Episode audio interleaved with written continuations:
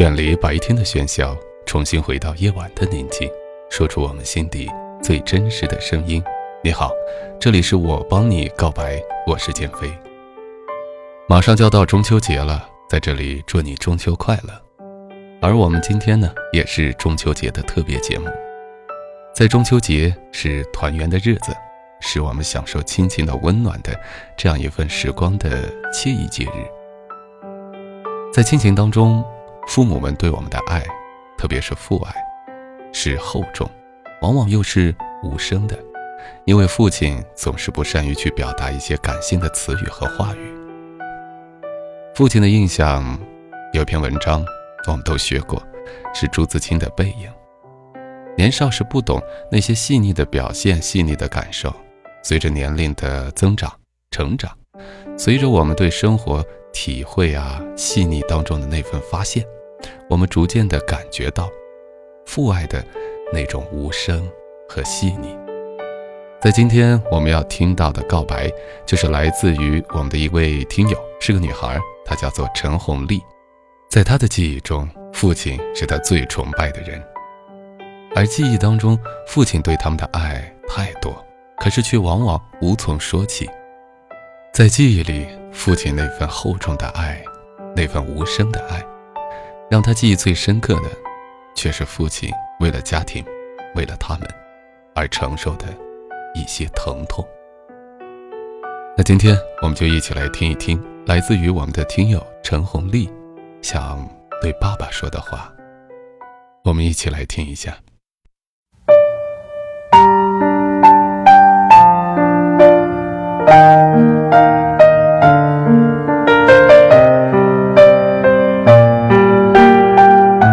自己成长了，才知道报答父母的恩情，也才会觉得欠父母的太多，才明白父母肩上扛了多少责任。我不知道有几个人的记忆里有父母为了我们，为了家庭受伤的画面，但是在我的脑海里有四次，我爸为了家庭扛起的疼痛和坚强。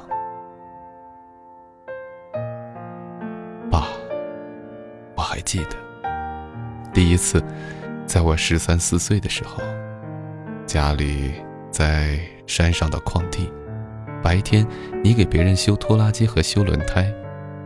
有一天晚上，你去矿上修机器，不小心你的胳膊被铁棍穿透了。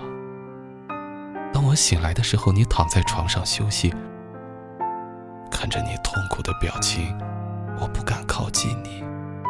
躲在远处，很白痴的问你：“痛不痛？”你很藐视的看着我，啥也不说。当医生来家里给你换药的时候，我看到那个伤口，心好痛，好痛，吓得真的好想哭出来，可是害怕你严肃的神情，我终究还是把泪水给憋了回去。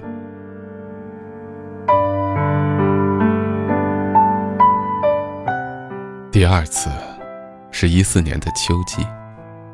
吃完晚饭十点左右，你们打算再干一会儿农活就在玉米脱粒机器刚启动没有两分钟，我在楼上听到机器的闷响声音，我就知道坏了。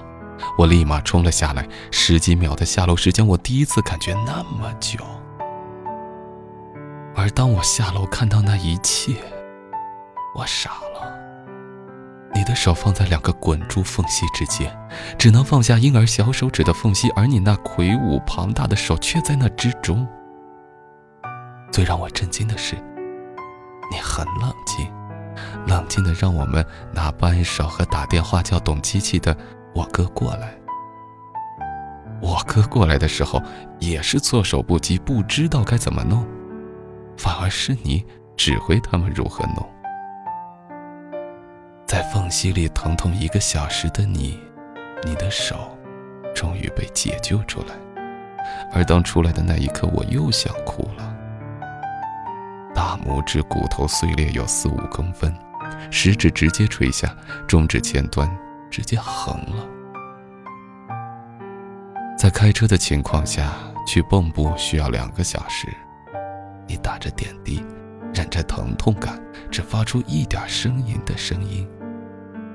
而我一路怕你疼痛昏厥，在不停的忍你的不开心和你说话。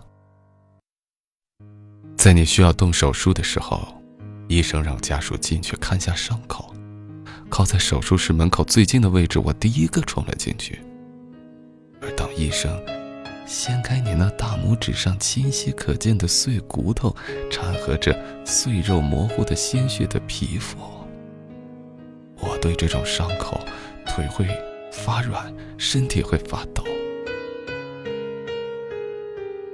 当我转过头，看你疼痛的样子，我用着急的口气对医生说：“快用麻药，快用麻药啊！”医生后来告诉我，三个手指有可能会截肢，或者把身体软骨头和皮肤移植到手上。我很镇定，不慌不乱地告诉医生。用最不让我爸受罪的方法，帮我爸医治。我转过脸，很心疼的对您说：“爸，坚持下，医生已经给你用麻药了，一会儿就不那么疼痛了。”当我从手术室里走出来，回答完亲人所有的问题和担心，我背靠着墙，回忆这一切。我真的很想很想哭，而我想到你把糟糕的伤口表现的那么轻微，作为你的女儿，我又凭什么哭呢？这一次，我又把泪水憋了回去。第三次，这一次，您是心疼痛。一五年端午节前后，妈妈住 ICU 那段时间。前三天不许探视，所有亲人心里忐忑不安。唯有您，忧愁的像个傻子一样，六神无主的目视 ICU 病房，完全跟丢了魂一样。大男子主义的你，从来不知道为家人准备早餐是什么意思。这一次，你亲自看着厨师为妈妈熬着米粥。妈妈只能吃一丁点儿，而您却一天三趟的跑，而且嘱咐护士多喂她吃点儿。每当有七大姑八大姨来探望的时候，您很淡定、镇定地说：“她没多大事儿。”刚才我从门缝中看见他状态不错。第二天还是第三天。我实在看不下去你的样子，走出了 ICU 病房的院子，在院外，我看到有你最喜欢吃的香瓜在卖，才想到这几天你一粒米未进，拿了两个最好的香瓜，还买了水果刀，走进院子，又看到 ICU 病房不远处，您忐忑不安、忧愁的坐在椅子上目视病房。让你吃香瓜，你也不怎么吃。下午五点多，弟弟疏通关系，让家属进去看看。这个时候，才看到有点精神的你。你从病房出来以后，我终于看到你有点喜色。你很疲惫的问我：“香瓜呢？”这一次，你是无比的心疼。你的疼痛，我不能完全理解，但是我想有百分之六七十，我还是能懂的。第四次，这一次，你差一点点儿就没命了。